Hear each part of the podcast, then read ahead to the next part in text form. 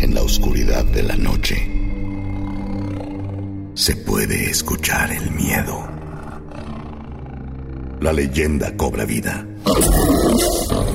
Los Nahuales, Crónicas Obscuras, 2020. Crónicas Obscuras es una serie de terror en podcast producida por Sonoro.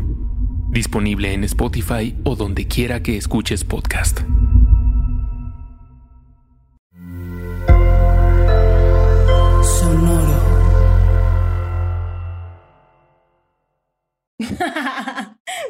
Empiezas, güey. En todos Ay, los güey, ¿por episodios tienes que decir, Cayetana. Pero, Cayetana, hay que evolucionar. eso. No, hay que no, no. cambiar las cosas. Oye, ¿tú La crees que tu voz, tú crees que nuestra voz cambia dependiendo como en qué etapa del ciclo menstrual nos encontremos?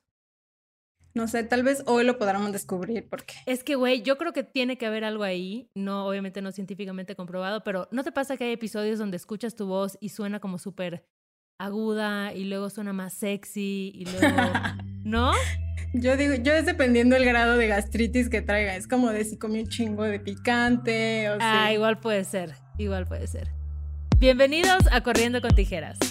un podcast con dos gurús de nada. Yo soy Ali Gareda, Y yo soy Cayetana Pérez. Cayetana de mi corazón. Hoy tenemos invitade. Y no solo tenemos invitade, tenemos a un celebrity del mundo podcastero. Cuéntame, cuéntame ¿Estás más. preparada para pedir el redoble de tijeretazos? Esteban, suelta ese redoble de tijeretazos, por favor. El redoble es para Lolo Espinosa. Bienvenido. ¿Qué onda? ¿Cómo están? Gracias por invitarme. a- Bien, bienvenido. Y, se me, hace, se me hace bueno, curioso el término celebrity de podcast porque es como, es, es un término muy grande para algo tan de nicho. Sí. Exacto, exacto. Por eso es chido, porque es así como, como hay celebrities de podcast. Es como si fueras el administrador de tu edificio. O sea, es como eres la Exacto. celebridad del edificio. Pero la neta sí eres celebrity de podcast, güey. Pues sí, pero de- sigue siendo de podcast, o sea, no es como Pero que... está Ajá. chido. Podrías no ser celebrity de nada. Eso es cierto, ajá, eso es cierto. O gurú de nada. O gurú de nada, como nosotras. somos. Bueno, Lolo, tú tienes un podcast muy, muy conocido, muy escuchado, que se llama Leyendas Legendarias. Así es, ya tenemos... Empezamos en marzo el año pasado, lo lanzamos, ya, ya vamos año y medio, un poquito más. ¿Cómo? ¿Llevan año y medio con el podcast? Sí, güey. Sí.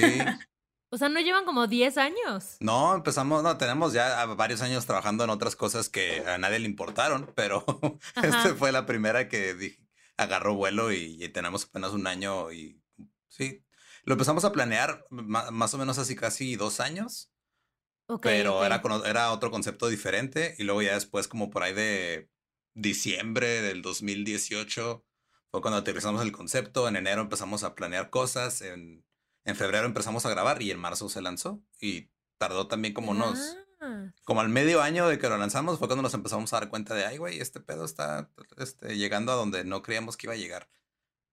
qué loco. ¿Y por qué decidieron hacerlo sobre leyendas?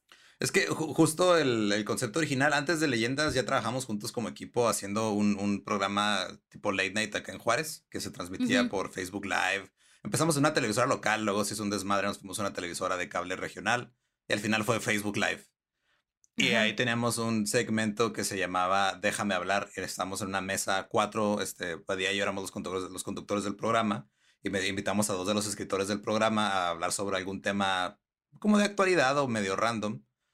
Y nuestra idea original era hacer eso, un podcast ya largo. Pero la verdad es que nos dimos cuenta que pues, a nadie le interesa lo que tienen que decir cuatro juarenses de los temas de actualidad, porque pues, no somos nadie para tener opinión. Este, Ay, pero hay mucha gente sin opinión que es bien famosa, la verdad. Pues sí, pero pues, La mayoría. Pero sí dijimos como que no, o sea, no era suficiente para enganchar a la, a la gente. Y este Badía se la pasa en las pedas platicándonos de cosas de asesinos en serie o fantasmas o todo eso. Y lo que hicimos fue, pues, ok, vamos a enfocarnos en esos temas. Somos fans de ese tipo de contenido que hemos visto en Estados Unidos, entonces pues vamos a traerlo acá porque es algo, justo Badía siempre dice que eh, en México todo este rollo siempre se trata como con morbo, ¿no? Si es crimen real, Claro. está estilo alarma super amarillista. Si es este de fantasmas, es todo como muy tétrico. Entonces, tratar de verlo con el lado de, ok, vamos a contar esta historia, pero vamos a ver si le sacamos algo gracioso. Fue como algo que no habíamos escuchado, por lo menos aquí, antes de que lanzáramos esto. Y, y la gente le gustó y aquí seguimos hasta que nos corran. Ya está. Dan y yo tomando un chingo de notas. Ajá, así de, ¿Y tomaron algún curso? ¿Qué, libro ¿Qué, libro leyeron? Pues ¿Sobre qué temas tienen más escuchas? creo que no hay un curso como tal. Creo que lo que sí nos ha ayudado mucho fue el hecho de que estando en la frontera siempre tenemos acceso muy directo a todo el contenido gringo y a la cultura gringa de entretenimiento. Entonces, el podcast en Estados Unidos ya establecido como industria tiene más de una década. Y ya como que traíamos, como consumimos mucho contenido de ella, ya más o menos teníamos una idea. Y creo que lo, mejor para aprender a hacer algo es primero, es absorber toda la información que puedas. Y muchas veces es consumiendo el mismo contenido como el que quieres crear para saber qué te gusta, qué no te gusta y tener más o menos una vaga idea de cómo empezar. Porque ya cuando empiezas es otro pedo, te das cuenta que no sabes ni madre y la cagas un chingo y luego aprendes ya de la teoría a la práctica es un desmadre siempre. Claro, claro. Pues bueno, antes ya así, entrando en materia. Porque no hemos anunciado que este es nuestro episodio. ¿De qué? Ah, sí. Es un, es episodio especial. El Día de Muertos. Así que apague la luz. Mira, hasta, hasta me vestí con una calaverita. Así. Exacto. Digo, tengo pura ropa negra también. Es como el 80% ah, de mi closet es ropa negra. ¿Por qué? Este es el episodio, es nuestro primer episodio como de Halloween, o de miedo, o de susto, o de lo que sea, ¿no? De susto es como de tía, ¿no? Así, ay, qué susto. ay, no, qué susto. ay, no, cállate los ojos. Exacto. Pero como que sí hay algo como cultural, sobre todo en México, que sí tenemos como mucha relación con los temas pues de la muerte, güey. Nos encanta que las leyendas. O sea, como que nos encanta asustarnos, güey. Nos encanta que nos saquen de pedo. Creo que no es exclusivo de México, pero en México, como el Día de Muertos es algo tan importante, se, se nota más el arraigo. Pero en todos creo que, o sea, las, casi siempre las películas de terror, aunque estén malísimas, en cualquier país en el que salgan, son un éxito taquillero, aunque sean películas horribles, este, aunque estén súper mal hechas, porque aparentemente nos mama asustarnos, no sé por qué es que es como la, muerte. Exacto, es como la adrenalina. Digo, a mí la verdad es que siempre me da, soy muy miedosa, me caga ver esas películas de miedo, o sea, como que en realidad siempre que las veo me, tapo los ojos el 80% de la película y solo estoy viendo al de al lado así de, ¿qué está pasando? ¿Qué está pasando? Así, de que terminas emputada contigo, güey. Así de, ¿por qué te trajiste a ver esta mierda, güey? No lo Qué ganas de sufrir, porque la sufro, güey. La neta es que no la disfruto, me caga ver películas de miedo. Pero digo, respeto que hay gente que le gustan y... Pero me mama el Día de Muertos, me mama Y te mama todo el pedo esotérico también. Sí. Es que eso, güey, siento que he sufrido así de... Les voy a contar mi experiencia, amigos. voy a abrir mi corazón con ustedes. Ah. Pero sí he vivido como que siento, creo mucho en el esoterismo y en esas madres, entonces creo que le, eh, lo hemos comentado y le digo a Ale que cuando crees en algo, como que siento que al final ya lo traes grabado en el cerebro y ya lo identificas como algo que está pasando paranormal, ¿no? Entonces, yo creo mucho como en todos esos sucesos paranormales y me han pasado como muchas cosas que cuando veo películas, sobre todo de espíritus, o sea, no de monstruos y así, ni de este, abducciones de aliens, porque por lo menos no me acuerdo que me haya llevado algún alien, pero creo mucho en eso. ¿A ustedes les ha pasado algo que les haya como marcado decir, no mames, cuando tenía, no sé, cinco años, me aventaron de la bici y no había nadie. ¿Les ha pasado algo así? Yo tengo, y creo que yo soy todo lo contrario, o sea, en el equipo de leyendas, el miedoso es Borre. Y Badía es el que cree, yo soy escéptico para todo. Y, yo, sí, yo soy igual. no, yo igual. Y yo, bueno, ¿le puedes hablar a Badía, por favor? al grado de que... Se acabó el podcast.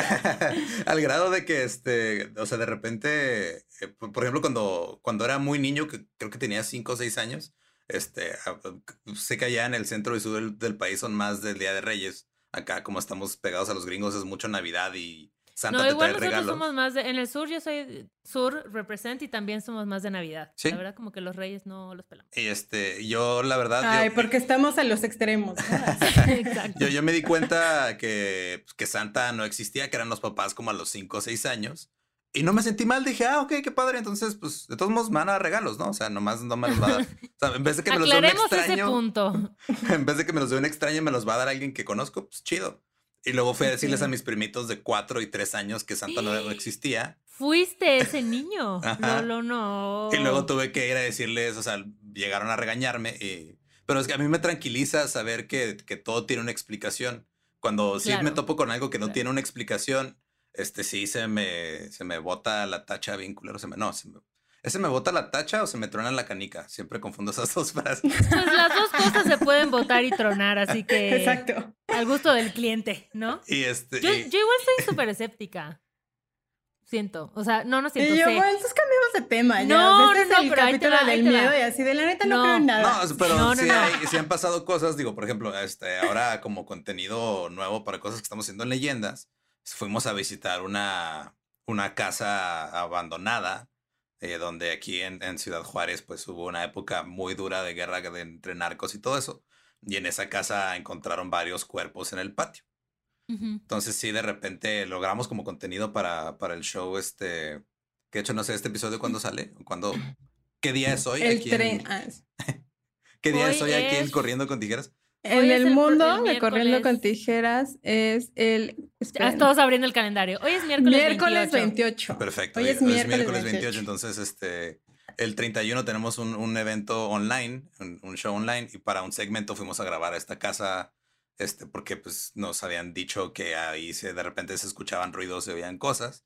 Y ahorita que estamos en el proceso de revisar lo que grabamos, porque una cosa es lo que grabas en el momento y otra cosa es a revisarlo Sí. ya este, nos topamos con un par de, de, ruidos que no podemos explicar, no sabemos dónde salieron. y por más que yo no, o sea, por más que yo sea escéptico y que digan, ah, puede haber sido esto o aquello, pues no me consta. Y yo estando ahí, este, yo lo grabé y no lo percibí en el momento, pero al momento de estar de, revisando todo para la edición, si de repente se escucha clarito una voz que yo no escuché cuando estaba grabando ahí. Entonces, por más de que siento que a, veces confundimos el escepticismo con el negar todo. O sea, como que una cosa es que no creas, otra cosa es que eh, porque no creas, digas que no puede pasar. Claro, que es justo a lo que yo iba, porque yo soy escéptica, pero dejo una puertita abierta para la magia y para las incongruencias que tiene la vida, porque yo siento que hay muchas cosas que no es que no tenga una explicación, es que tal vez todavía no encontramos la explicación, ¿sabes? O sea, antes veíamos que llovía y era como de, ah, los dioses, y ahora es como, ah, no, se condensa la nube y la... este, pues ahorita todo lo que no se puede explicar eh, son fantasmas, y ya, o sea, pues, fantasmas o aliens. Yo los aliens obviamente sí existen, o sea, yo sí creo mucho en los aliens y yo también. 100%, sí, 100% real. Mira, igual y acá estamos, estoy notando un patrón. Tal vez hay gente que somos más de aliens y gente que es más de espíritus, Cayetana, puede ser. Pero sí, o sea, lo que sí creo 100% es este tema como de, de, las energías que son muy percibibles. O sea, hay lugares a los que tú entras y sientes como, no sé, una energía rara, un, algo que, que no, te hace, no te hace sentir cómoda o cómodo, pero no necesariamente diría como, ah, es algo paranormal, es el espíritu del niño chiqui chiqui. Sí, es como la interpretación que le des, porque luego sí de repente hay cosas que son culturales que creemos que son exclusivas a, por ejemplo, a México, ¿no? Tenemos la leyenda de La Llorona y es algo como muy conocido, lo consideramos muy, muy mexicano, pero luego de repente exploras otras culturas y te das cuenta que tienen un arquetipo muy similar. Eh, mm. Nomás que le, tiene, le dan otro nombre, pero es lo mismo, es el espectro de una mujer que está llorando por una pérdida y te engaña y te ahoga en el río en algunos casos, en otros nomás este, te, te hace que te pierdas en el bosque, ah. te asusta, pero este todo, todo eso es parte de, de, no solo de nuestra cultura, sino de muchas. Hay como muchos homólogos en diferentes lugares, nada más que no nos damos cuenta porque pues no nos, no nos damos tiempo a veces de investigar qué pedo fuera de lo que tenemos aquí enfrente. Por ejemplo, en Yucatán, que no sé si sepan, pero es como una república independiente, en realidad es como otro país que no es México. Tropicalizamos las leyendas. Entonces hay una que se llama Lishtabay, que ah, es igual como esta mujer que cuando los hombres se ponían borrachos, como que se aparecía en la noche y los seducía y amanecía abrazados a un árbol de ceiba, que son estos árboles con piquitos, ¿no? Ok. Y también teníamos como nuestra propia versión del chupacabras, que era el huachivo. Sí, güey, entonces está loco. Tropicalizando el chupacabras. Tropicalizando el chupacabras, güey. ¿Se saben que el chupacabras es el único? Yo, lo aprendí justo cuando hablamos de él en, leyendas, que es el único criptido que emigró de un país a otro. Sí, lo estaba leyendo justo. O sea, porque empezó, no me acuerdo, siempre confundo también Costa Rica con Puerto Rico, pero uno de esos. Puerto Rico. Puerto Rico. Puerto Rico. O sea, como que el, durante, durante todo este pedo a mediados de los noventas con el chupacabras, empezaron este, todos estos reportes de de ganado que había sido encontrado muerto y sin sangre en Puerto Rico, luego como que fueron subiendo, fueron subiendo, pasó por Centroamérica, por México, luego llegó a Estados Unidos. Sí, sí, sí. Llegó a buscar mejor vida, también quería ganar dólares, yo creo, pero... Pues sí. El sueño americano así. ¿Y se supo que fue el chupacabras? Mm, no, este no, no se sabe, o sea, se, se sospecha que es algún tipo de animal, pero hasta hace poco también en Juárez hubo, hace como un año más o menos, también hubo un reporte de un rancho aquí cercano donde un granjero despertó una mañana y estaban sus ovejas este, muertas y sin sangre y todo el mundo fue de, ah, el regreso del chupacabras, pero pues yo creo nomás fue eh, efímero. Eh, en 2020 no necesitamos al chupacabras, ¿verdad? Ya estamos chido con la desgracia, ya déjenos tranqui, no, no, le muevan. ¿Qué quieres decir que habías visto tú, Cayetana? ah, de este, del chupacabras, que justo que era como un animal que tenía como un problema en la piel, que no tenía, que por eso no tenía pelo. Pero me acuerdo que mi mejor amiga me contaba que cuando vivía en Chiapas decía que se dormía con bufandas ¿eh? porque le daba miedo el chupacabra. Eh, también está rara esa lógica, ¿no? De, eh, ¿Cómo, ¿Cómo asumes que el chupacabras no nada más va a quitarte la bufanda? exacto, exacto. No va a llegar así con su una no, no, es como que tenga preceptos morales y diga, ah, traes bufandas y no te puedo atacar. No es como si te traigas un rosario. Ay, no trae cuello alto, mejor no la muerdo. Código de ética del chupacabras. Porque si hay de repente ciertos, este, como leyendas o, o estos espectros, estas historias que sí tienen como ciertos códigos raros, ¿no? Como los vampiros con los ajos o con la luz. Claro. Pero el chupacabras no, no sé si las bufandas lo detengan. a lo mejor esa era la clave, güey. O sea, le tienen que poner bufandas a las ovejas. Ay, esa es una bella imagen visual. Pero también sería muy cruel ponerle una bufanda de lana a una oveja, ¿no? wow. Sí, lanaception. Bien culero, así de ahí te va tu hermanito al cuello. Bueno, pero tampoco los matan cuando hacen. No, no, más das. mira, esto es lo que te quitamos hace un año, ahora te vas a tapar con lo que te tapabas naturalmente. Exactamente, exacto. Pero a ustedes les ha pasado así algo, digo, como, como preguntó Cayetana, este, a mí en lo personal no me ha pasado algo así que diga, fuera de estas cosas de repente que pues no puedo explicar, pero no asumo que, ah, fue un fantasma, es el espíritu del güey que encontraron enterrado en el patio. Nada más es algo que pasó que yo no pude explicar, pero algo que les haya pasado que sí digan, no sé cómo pasó, pero pues pasó y no puedo negar que pasó. Que creo que Cayetana tiene cara que tiene varias historias. sí, no, Cayetana siento que ahorita va a sacar el repertorio así de corrí el año de 1998. Exacto. Yo tenía así de, pero apaguen las luces. Así. Lo he dicho muchas veces en este podcast, yo no nací en una familia como muy religiosa de la iglesia, más bien mi mamá le mamaba ir como a las limpias y a los chamanes y a las mediums y tenía e íbamos como muchos grupos de meditaciones y eso, y en mi casa, cuando yo, en la casa donde crecí, siempre nos asustaban, o sea, como que se movían las cosas, se prendía la, la tele y así, porque pues creo que justo, o sea, como que nací con eso y al final me acostumbré, ¿no? O sea, como que eran cosas que yo no le encontraba explicación cuando era chica. Pero les voy a contar algo. Eh, creo que yo creo mucho como en este pedo como de los espíritus y así, pero no en un sentido como religioso de ay, están, o sea, como de esas almas como luces que están por todos almas lados. En pena que están purgándose antes de ir a donde quiera que nos va a mandar su religión. Más bien, yo creo que lo que, lo que a mí me quitó como ese miedo era, eh, ¿vieron Interstellar? Sí. Ajá. Ves que son como diferentes dimensiones, o sea, como que ese güey viaja en el tiempo y no sé qué. Entonces, yo siempre le he dado como un, un sentido así. Y creo que también, no sé, ¿ustedes han tenido como muertes muy cercanas a ustedes? Sí, pero no fueron mi pues culpa. Importante aclarar. pero soy, pero soy inocente así. Sí, en, la corte no me pudieron comprobar nada, todo chido.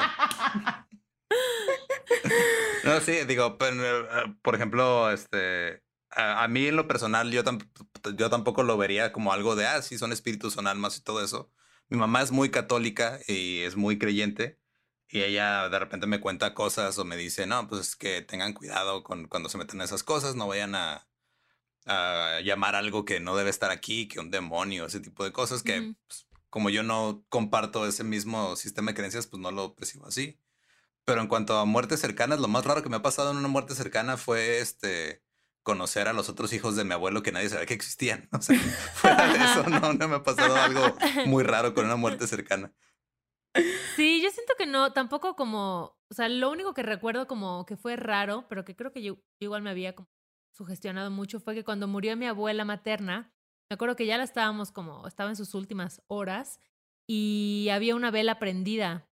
Y yo me acuerdo que algo en mi mente me dijo como que cuando esa vela se apague, mi abuela se va a morir. O sea, como que esa vela que está ahí es mi abuela.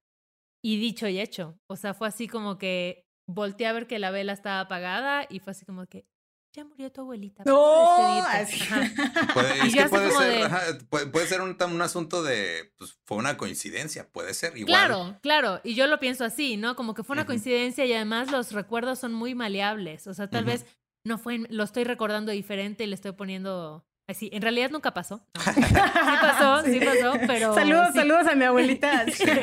Yo ni siquiera tengo velas. Pero sí creo que esas cosas pasan y pero mi mamá, por ejemplo, ella jura y perjura que vio a su abuelita, el espíritu de su abuelita, pero me dice, la vi claro en las escaleras, parada con su vestido de bolitas y lo jura.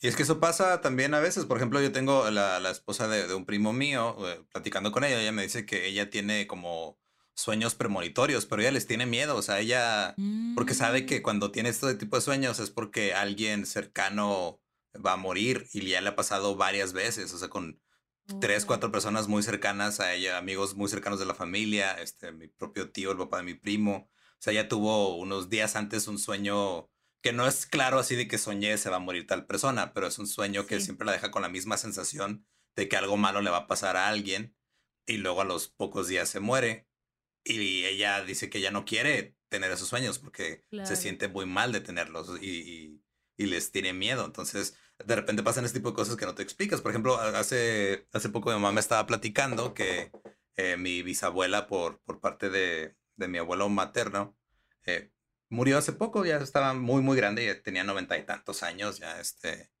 Y ella era una persona de carácter muy fuerte. Sí, ya le tocaba. Ah, sí. sí, ya, pues, ya, ya, estaba, ya estaba en tiempo extra la señora. Eh.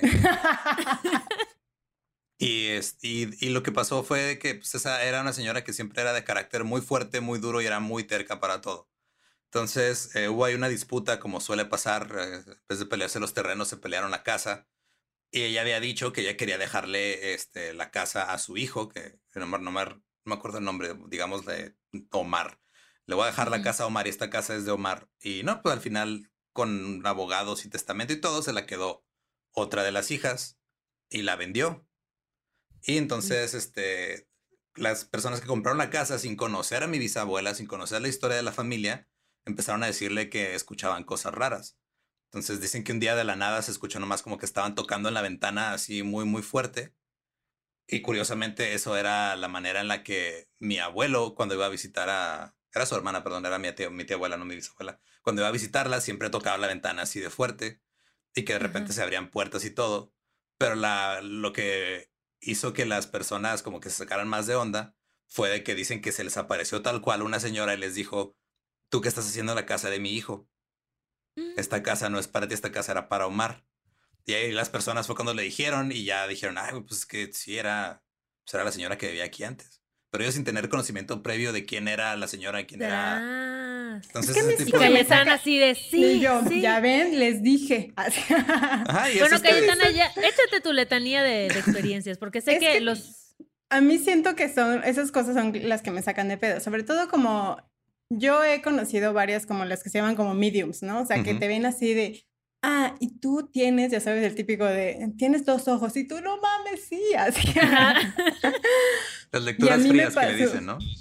Exacto. O sea, como que de esa gente que se te queda viendo rarísimo, que como que te ve, pero que ve al, ve al infinito y tú así de qué pedo, ¿quién me está viendo? Yo por lo regular cuando me ve alguien así asumo que está pacheco, no tanto que sea medio. esa mirada la, hemos visto varias veces en este podcast, ahora que lo menciono. Y yo, ay, entonces no tengo poderes. Son las drogas, son los ácidos. Eh, y a mí, por ejemplo, cuando mi papá falleció en mi casa, mi papá tenía una enfermedad terminal y falleció en mi casa, pero pues al final era como que no tenía una fecha, ¿no? Evidentemente de, pues así que cuando iba a morir. Pero me acuerdo mucho que una amiga de mi mamá, o sea, como que nos dijo, ya se acerca el día, ¿no? Era como de, no mames, es que ya se acerca el día, es como el mono evidente de, va a temblar. Y tu puta madre, ¿no? este año va a temblar y este año tiene 365 días, entonces todos los putos días estás como en el estrés. Entonces a mí eso es lo que me saca de pedo como de la gente que tiene como estos poderes psíquicos como de decirte ciertas cosas. Pero a mí me ha pasado, por ejemplo, justo con la muerte de mi papá, que cuando fue a verle esta señora dijo, no, esta semana. Y justo esa semana fue cuando pues ya eh, empezó a sentirse muy mal y todo empezó a decaer y lo que sea. Pero esa señora no conocía a tu papá. ¿O sí? No, sí, esa, esa señora la conocía, pero como que ella fue la única que nos dio como de esta semana va a pasar, o sea, como de ya acortando el tiempo. Y me acuerdo mucho que justo cuando mi papá falleció, a las dos semanas o a las tres semanas, me acuerdo verlo como, pues no sé si he visto la presencia o así, pero es como la, la, única vez que he tenido como que contacto con un espíritu real, que era como de una luz así inmensa que al final no era su forma física como humana, sino como una luz muy cabrona.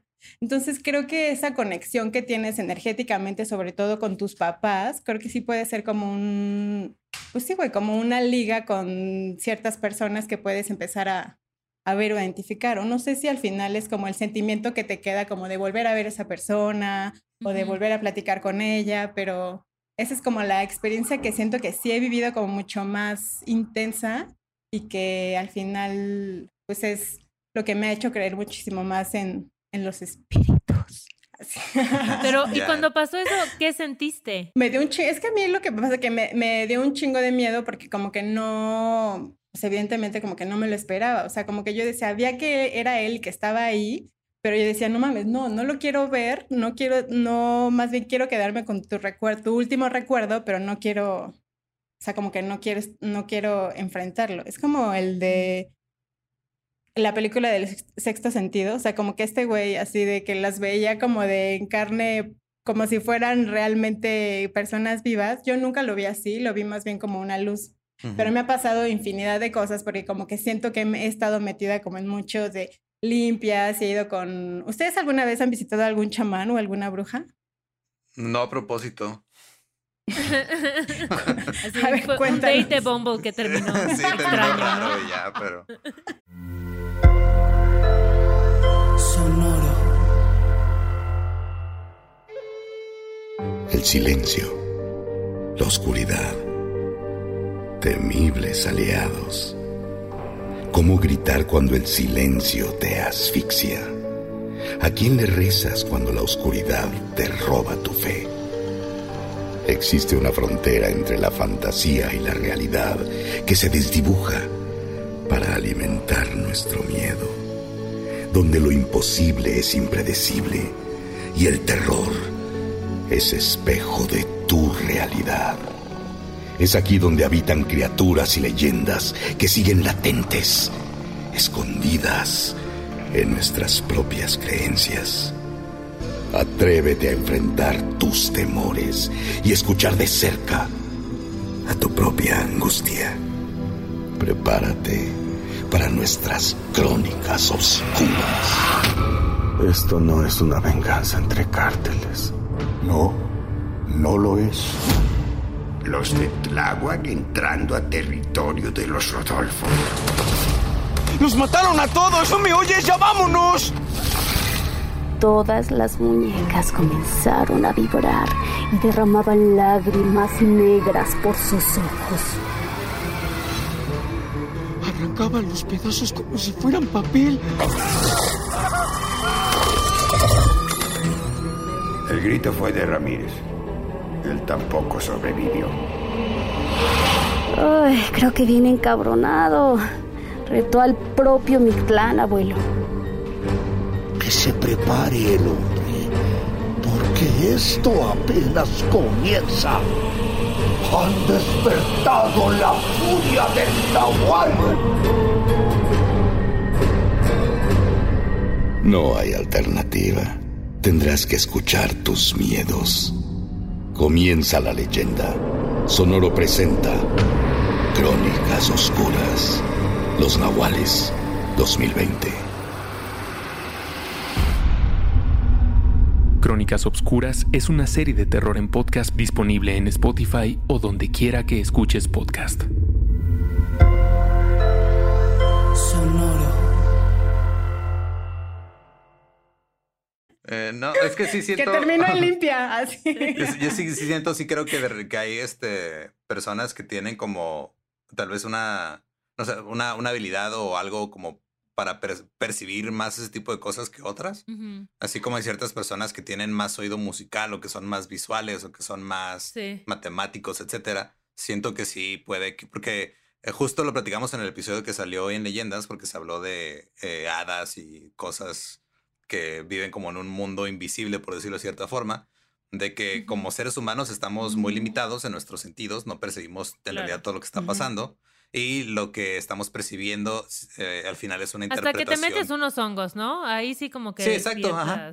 Que es parte, me acordé justo por lo que decías de los chamanes o brujas, porque decían que este, los, que cuando los chamanes antiguos o este, se metían hongos o hacían algo de ese tipo, como que podían ver las fibras de la naturaleza que los demás no podían percibir sin ayuda de psicotrópicos. Que igual este, puede ser una alucinación, puede ser una interpretación del cerebro o puede ser algo que en realidad esté pasando, porque como seres humanos estamos limitados a lo que perciben nuestros sentidos y aparte nos lo está interpretando nuestro cerebro. O sea, ni siquiera Claro, es tal claro. cual. Y es, estamos, o sea, el, el mundo está aquí en este cuadro y nosotros estamos aquí nomás en un puntito y es lo que podemos ver y percibir. Totalmente. Entonces, estar cerrados a que no pasen estas cosas, también creo que es este. Creo que es igual de, eh, de válido pensar que, que pueden pasar eh, a que. No, creo que no era lo que, que quiere no. decir. Ajá, o sea, más bien es este, se me hace más absurdo negar todo que nomás dejar abierta la posibilidad, es lo que quería decir. Exacto, sí, yo pienso igual. Yo he ido como una vez, bueno, con una señora que me leyó el tarot y me dijo ahí como algunas predicciones que, eh, ¿no? O sea, yo me encanta entrarle a todo eso. Yo cualquier cosa que me digas jalo, o sea, porque me parece como muy interesante explorar estas cosas que son tan El morbo. Sí. El morbo, ya, les, ya lo habíamos Y nada más, comentado. y otra vez un güey eh, estaba en un restaurante de comida libanesa y me leyó la taza y fue un pedo, güey, porque el güey casi casi me dijo que estaba embarazada y yo en pánico, sí. así de que vergas. Además era en la época en la que estaba más putona, güey.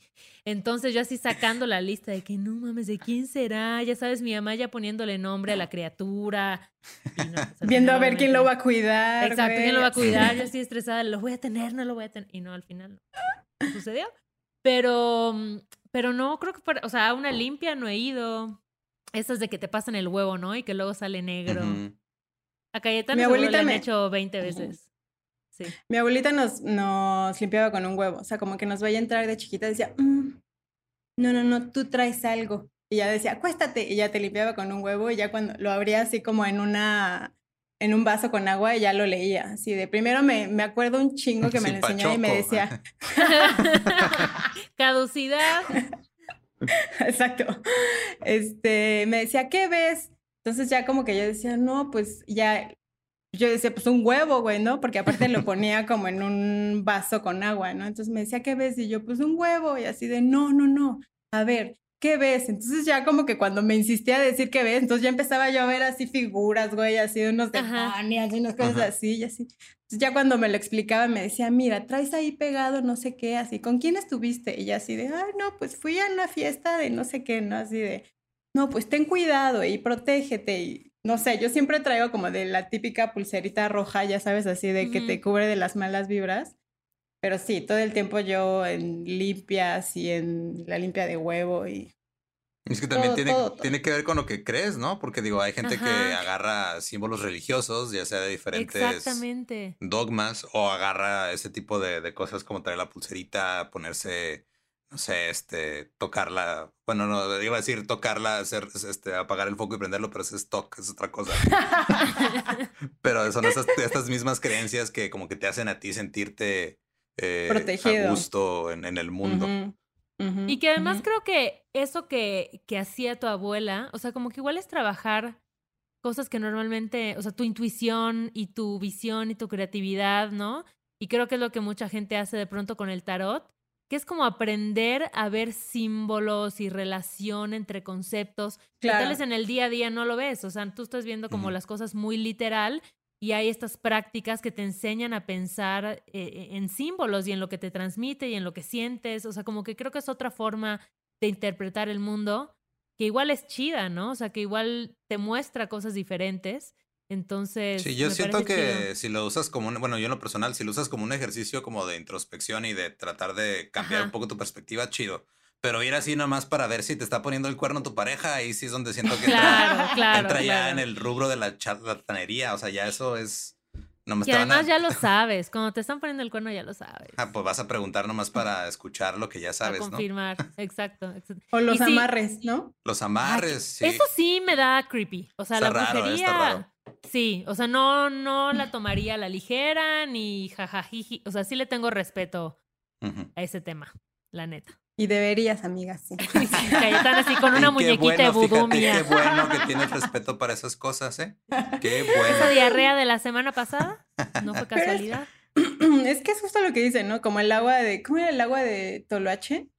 Ajá, ajá. Que según también es como de... Para amarrar. ¿no? Pues todo, en, en todos estos como rituales y esto en el mercado de Sonora, ¿no? O sea, como de que para traer el dinero. Yo también, por ejemplo, en la vela, o sea, como de, el justo como de prender una vela, creo que tiene muchos significados, ¿no? O sea, como que creo que yo, yo sí lo hago como con una intención, ¿no? O sea, como de, ay, que, y me da un chingo de risa porque hay como diferentes clases de vela, ¿no? Que la, la vela para abrir el camino y la vela para traer el dinero. Y la vela para traer el amor. Y luego que hay unos jabones así de el jabón para traer al macho.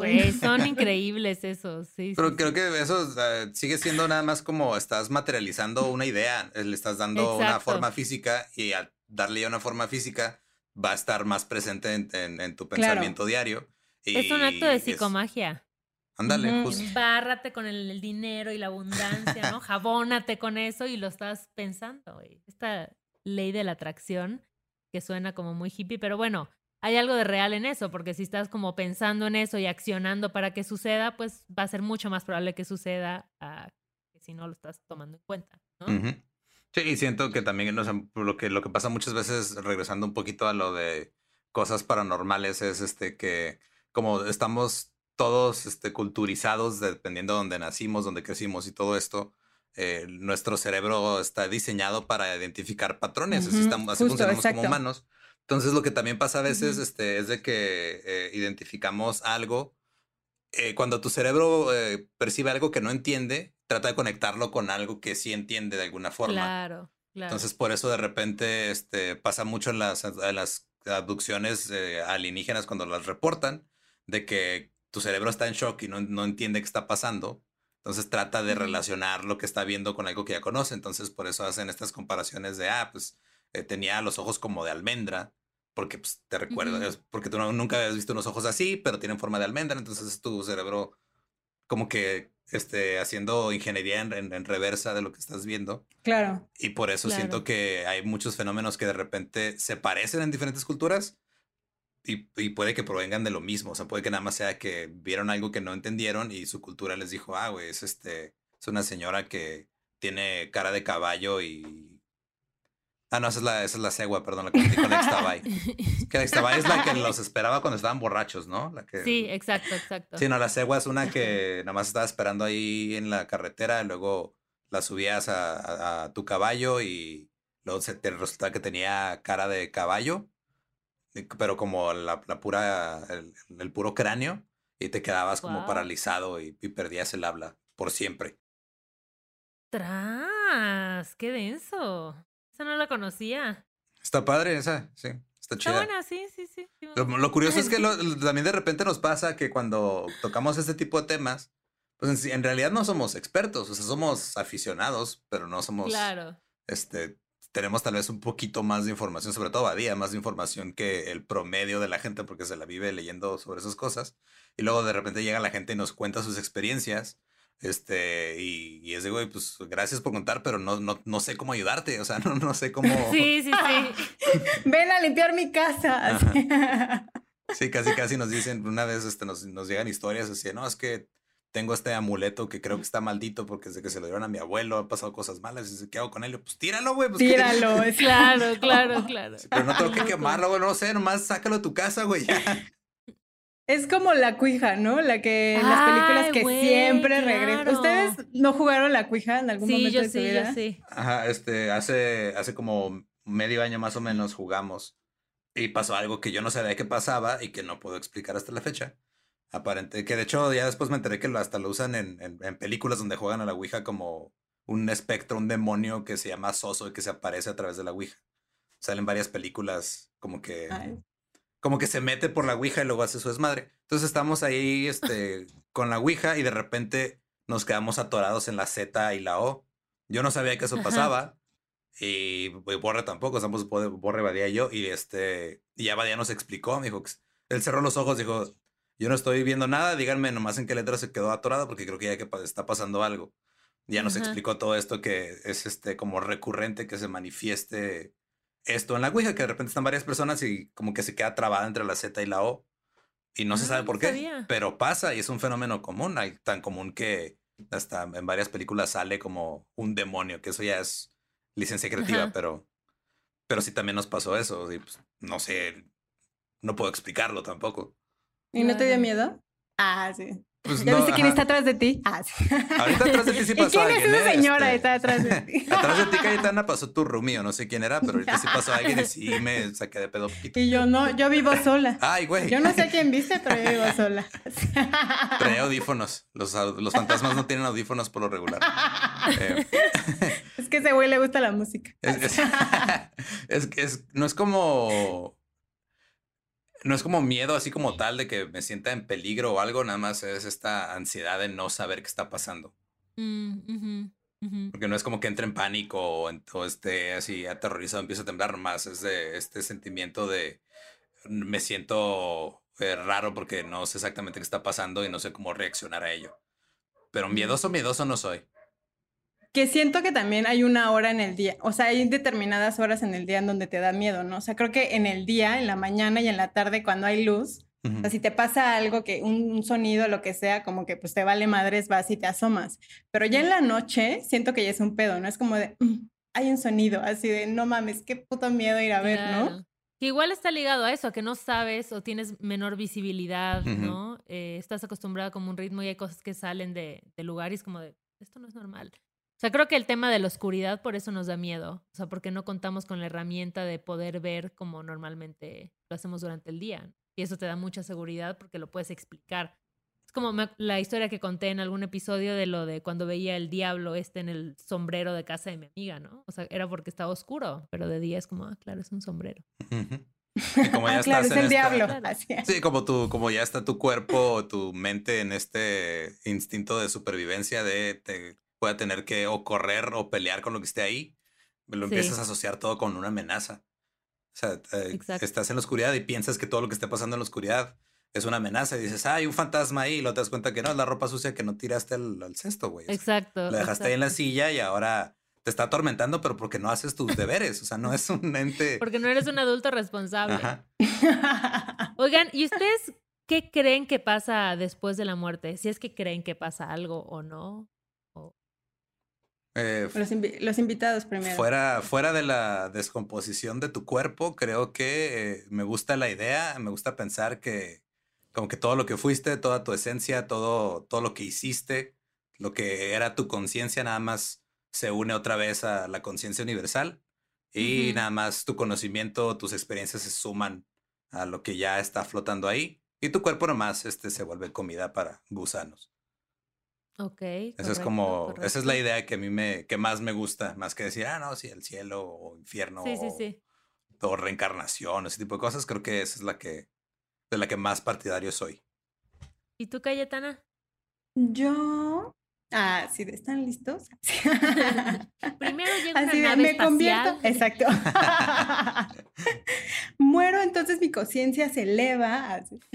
No, yo creo que también, eh, o sea, como que me gusta la idea de las dimensiones, o sea, que podemos vivir en diferentes dimensiones, todo, o sea, como en un, en un mismo espacio, pero en diferentes dimensiones. Ujú. Em, creo que justo como pues ya tengo muchas personas cercanas que han fallecido, o sea, les ya se arma la peda ahí en, en la ofrenda en mi casa. así. Entonces creo que me gusta pensar en la idea que hay como un pequeño como reencuentro. No sé si es muy romántica mi idea de la muerte, que es como en la película esta de Más allá de los sueños, ¿la vieron? Ah, sí, ajá. Muy buena, por. Ah, la del un cuadro, era una mujer que era pintora o algo así, nada que ver. Ujú. ¿Sí? Pues no, es un poco trágica, güey. O sea, como que se empieza siempre con la muerte, justo. Y siento que puedes como adquirir diferentes formas en otras dimensiones, ¿sabes? Y que en algún momento sí te encuentras como con esas personas con las que compartiste algún lazo importante, pero de ahí como que sigue tu, tu camino. O sea, no creo que sea... reencarnación interdimensional. Exacto. Es como de yo así de en un pinche, no sé, bosque o en un escenario como muy cabrón y una paz infinita. Pero no siento que sea como el mismo cuerpo que tenga ahorita, ¿sabes? O sea, como que Ok, ok. siento que al final este es un conducto con el que me puedo manifestar en esta realidad, pero que en realidad mi conciencia como no tiene un cuerpo puede ser cualquier cosa. Mm. ¡Pum! Ese concepto lo vas a incorporar a tu secta, ¿no? Me imagino. Está chido. ¡Obvio! Me Porque voló Cayetana tanto va a la cabeza que voy a secta. poner este un estrobo aquí atrás de mí un ratito Eso, eso. y luego ya lo Exacto. regreso a, a como estaba. Está para bueno. los que están está viendo el video, fue el mejor momento de. de Nada todo más el para eso compré un foco ¡Ay, que prende. fuck! No me acordé que estábamos grabando. Ay. Y tú sacándote los mocos todo el episodio. Sí, güey. Bueno, hay que cortar la parte en donde el lente pasa atrás de mí. Así. No, se ve chido, así la gente no se lo va a esperar y le va a dar miedo y luego ya después. Exacto. Pero lo blureamos. O sea, le ponemos así como un efecto ahí en medio. Exacto. Tú, tú Igareda, ¿qué, qué, qué crees que pase con nosotros Mm, cuando, Yo creo que. cuando nos llegue la hora? Cuando Ah, nos llegue la hora, yo creo que. Creo que parecido a Lolo también. O, o sea, en el sentido de que creo, pues sí, que el cuerpo pues va a regresar a la tierra, ¿no? Se va a descomponer y vamos a seguir siendo parte de esta red interconectada de organismos vivos, células, etc. Y no sé, es que el tema como del alma, conciencia, o sea, creo que todavía sabemos muy poco sobre la conciencia. La experiencia como más tangible que yo he tenido de algo, de una sensación, porque no quiero decir que sea real, pero una sensación de, de trascendencia de después de la muerte fue cuando hice el sapo. Y ahí para mí fue como entender, o sea, entendí muy claro este pedo de la conciencia universal y, y- y del ser uno con, con todo lo que hay, ¿no? O sea, con el cosmos, como esta unidad. Entonces, me gusta creer que tal vez es algo así, o sea, como que es regresar, eh, como Lolo dijo, ¿no? Como a esta, pues sí, conciencia colectiva o esta, este todo que Pues hay. sí, es que so- siempre- somos, somos, somos seres de materia y energía. La materia regresa a ser materia y la energía regresa a ser energía. Exacto, entonces sí, creo que, creo que es algo así. Y, y como que a mí me da mucha paz este, la ciencia. O sea, a mí me gusta mucho la ciencia porque me encanta que nos ponga en nuestro lugar y me encanta que nos haga pensar como, a ver, güey, pues, tampoco eres, no es para hacerla tanto de pedo, ¿no? O sea, sí está chido el planeta, que hayan humanos, pero mira, estamos en un universo con billones de trillones de millones de billones de galaxias y es como de, bueno, este, eso, lo que sea que es, que igual creo que no terminamos de entender qué es, va a seguir. O sea, eso sigue su curso independientemente de lo que pase. Nunca, nunca se han este, planteado la idea de que tal vez creemos en la vida después de la muerte porque somos un ser pensante egocéntrico y creemos que tenemos Totalmente. que trascender después de la vida. Totalmente, totalmente. Puede que en realidad no pase Ah. nada, o sea, puede que no, nada más cumpliste tu curso en... No en- tendría por qué Ajá, pasar nada. exacto. O sea, ¿no? Y es como, eh, es- vives en un planeta que ha vivido no sé cuántas extinciones masivas y sigue acá. Y los dinosaurios ya no están acá y los no sé qué cosas ya no siguen acá. Y ¿Y nosotros yo no. Ah. No, ¿Cómo? ¿Ya no hay dinosaurios? Ya no hay cosos tampoco. Ah, yo quería un cosito. Los cosos ya definitivamente extintos. Los dinosaurios están viendo ahí si los reviven con, con ADN. Pero eso, ¿no? O sea, como que... eh, Yo creo que es, es impresionante lo, lo fabuloso y lo increíble que es que estemos aquí, como lo es insignificante. Es una contradicción bonita, yo creo. Mm. Y aparte es cabrón en que... su podcast, ahí está una paradoja existencial al orden del día. La traías guardada, salió volando a tu sí, manga. Salió, salió, está muy buena, por cierto, soy fan de esa. Está cabrón que seamos como igual, o sea, como que seamos como un ser vivo más del planeta, o sea, como que funcionamos casi igual que cualquier otro ser y que, pero esta diferencia que tenemos como del razón, del raciocinio, ¿no? Bueno, algunos más que otros, unos menos que otros también. Nos hace como eso, como ser diferentes, pero al final sí, somos así, un, un, animal más que vive en la tierra, ¿no? O sea, como de ese tratar, como de eh, buscarle siempre explicación del por qué estamos aquí, cuándo nos vamos a ir y qué va a pasar, es como esa necesidad de cubrir un vacío de nuestra propia existencia, ¿no? Ah, sí. ya todos ven. Sí, de hecho. Todos O sea, empezó de historias de miedo a miedos existenciales. Estamos cubriendo todo hoy. El sentido de la vida.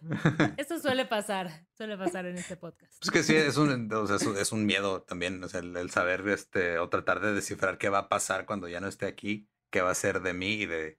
Porque toda la vida te la pasas trabajando en ti y en saber qué, saber quién eres, saber por qué estás aquí, qué estás haciendo y, y como crearte a ti mismo para que luego sentir que ah, y todo lo que hice ya no va a trascender, no va a pasar nada con eso, nomás me voy a hacer tierrita para las plantas, pues está. Y qué chido, ¿no? Sí, exacto. Pues, le puedes dar el enfoque de, ah, pues ok, chido, vuelvo a ser parte de todo, o le puedes dar el enfoque de, no mames, yo estaba viviendo para algo más. Pero luego la gente es por eso súper necia como para dejar su rastro en la tierra de tener hijos, ¿no? O sea, como de mm. mi existencia en algún Cayetana abriendo una puerta más así de, vamos a estirarlo. La gente que se reproduce, que por cierto yo fui uno de ellos, pero mira, todo bien.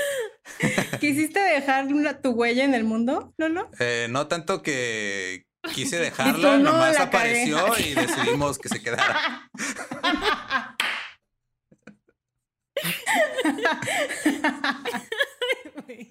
pues sí.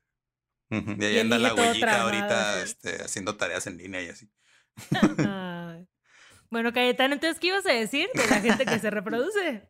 Pues sí, o sea que al final es como la necesidad de cubrir ese un poco como vacío de qué va a pasar cuando yo muera, ¿no? O sea, como de si tienes un hijo ya queda como en la tierra una huella de, digo, ya si lo educas bien o lo educas mal, pues ya una huella positiva o negativa en la tierra, pero ya queda una parte de ti, ¿no? Sigue tu linaje, sigue tu apellido ahí un ratito todavía. Este, siento que mm, eh, algunos sí lo hacen este, por eso, pero creo que. Y tú, yo no. Este, yo, en lo personal no, no, fue por eso, pero siento que también hay otros que nada más lo hacen este, eh, por la. porque lo ven como lo que se tiene que hacer y nunca se cuestionan el por qué se tiene que hacer. Claro, claro, sí. Y eso sí, qué miedo, ¿no? O sea, tener hijos. Si hablamos sí, de sí está de miedo, la neta, ¿eh? Sí está. Eso sí. De repente dicen cosas bien raras. Por ejemplo, y yo platico de eso en, en, en, mi, en, mi rutina de stand-up, porque fue un momento que sí me sacó de pedo bien raro. De la nada íbamos, íbamos manejando, eh, íbamos en, iba a dejar a, a, mi hija a casa de su mamá y este, de repente, nada más de la nada, así de, del asiento trasero, dice, oye papá, la muerte no puede ser evitada, ¿verdad? Tenía cinco años cuando dijo esto y así de, ah, pues no. Porque estaba sentado al lado de ti. Así. sí, además dije, no, pues no, o sea, tienes razón, no puede ser evitada. Y dice, ah, ok. Y luego se duerme. Así, o sea, pasó así como de una realización así de Ah, entonces la, oh, la, muerte no puede ser invitada. Pues chido, ya, gracias por resolver mi duda. Voy a tomarme una siesta. Y yo bien sacado de pedo, así de güey. Y te dejó ahí con una voy lo voy a meditar. tremenda. Sí. Ajá, yo sí, ah, pues qué bueno que tú sí puedes dormir. Yo ya no voy a dormir jamás. Pero... y tú poniéndote el cinturón así. Ajá, no valió verga. qué chido. Por ejemplo, también me, me pasó con mi hija. Tuvo una, una época eh, de un par de años donde ella me, me, decía que veía cosas, o sea, que veía en su escuela.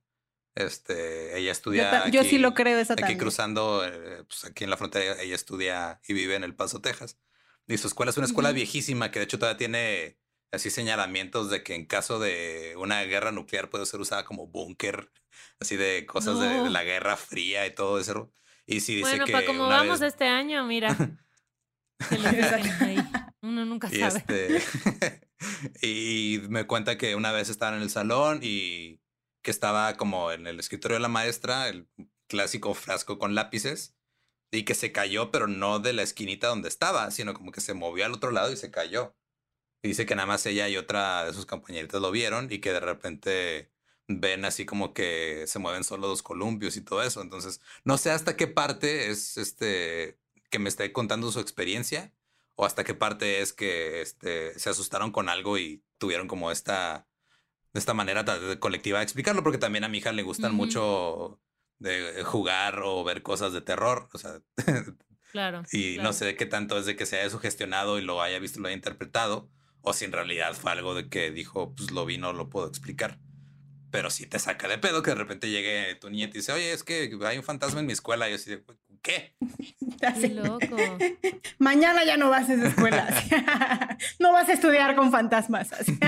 Las niñas sí tienen, tienen algo y tienen, otra, tienen otra percepción de las cosas. Entonces, evidentemente, igual ven cosas que de pronto nosotros ya de adultos no vemos. ¿no? Mm, es posible. Y Cayetana sí confirmo.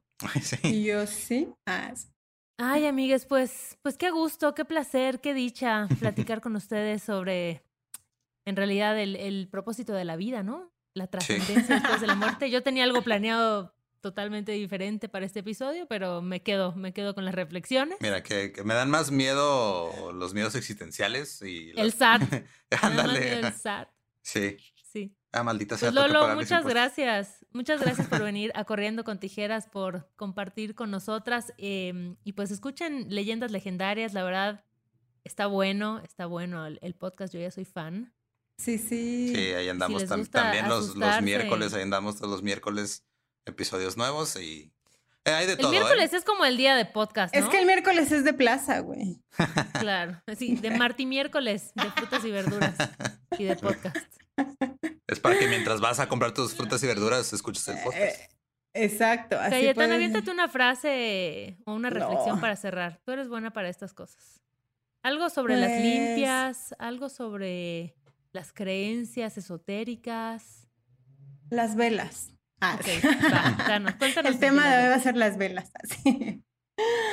Pues no, yo creo que al final cada rit- que los rituales son como súper personales, ¿no? O sea, como que lo importante de cada quien es como la intención y que todos somos seres distintos y lo que te funcione a ti, lo que te dé paz, ¿no? Que lo puedas hacer. Yo creo mucho justo en las velas, en rituales, sobre todo como cuando estoy como muy ansiosa o me hace falta como esta como esperanza en la vida presente. Entonces me gusta mucho esta forma de, de conectarme como con, con la esencia, con la conciencia, la meditación. Entonces les recomiendo justo cuando igual tengan algún problema o algo en la vida que sienten que no tiene salida, o sea, como que una, buen- una velita con una intención, como con una, con una, una vibra chida para abrir tu propio camino, creo que es una buena solución. En este Día de Muertos.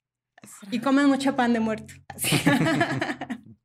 Porque es deli. Muchas Ay, las gracias. veladoras Abre Camino hay una que se llama así, ¿no? Hay de todo, hay vela de todo. Dos Yo ya colores. mañana yendo al mercado a comprar las velas. Pero nada más cuidado, ¿no? Pónganla en, en la regadera. Yo las pongo en la regadera con un platito con agua y ya. Y luego me mandan su foto y yo les digo qué significa. Ah, ya. estamos- Les interpreto la llama. Y yo hago limpias al teléfono al 55. así. Qué chido, ¿no? Pues, y sí, también sí tienen, este, ah, creo que algo que sí, este, le he dicho a varias personas que luego, eh, que también son como de estas escépticos, pero que son como escépticos militantes de, no, como yo no creo, eh, lo que me estás diciendo es falso, eh, no nieguen la experiencia de los demás. Si una persona llega y te dice, claro. oye, es que yo vi un espíritu, y, eh, para esa persona esa experiencia fue real Claro. lo pidió y, los, y que tú llegues y le digas, no, no, pinches fantasmas no existen, eh, estás este, demeritando y estás este, desestimando completamente cómo se sintió la persona en ese momento y tampoco se vale eso, o sea, es nada más tratar de encontrar la manera de, de entender lo que esa persona te quiere transmitir y no nada más llegar a decir, ah, los fantasmas no existen, estás tonto, estás loco, lo que sea, cuando es una experiencia que en realidad la persona eh, pues experimentó, valga la redundancia, ¿verdad? Gran consejo. No sean, personas mierda. Ajá, siempre. Eso es... No sean, no sean aburridos con, con, el, con los espíritus. Sí, es- escucha sin juzgar, Ujú, ujú. Abre tu corazón. Pero no tanto porque luego entran demonios. Sonoro.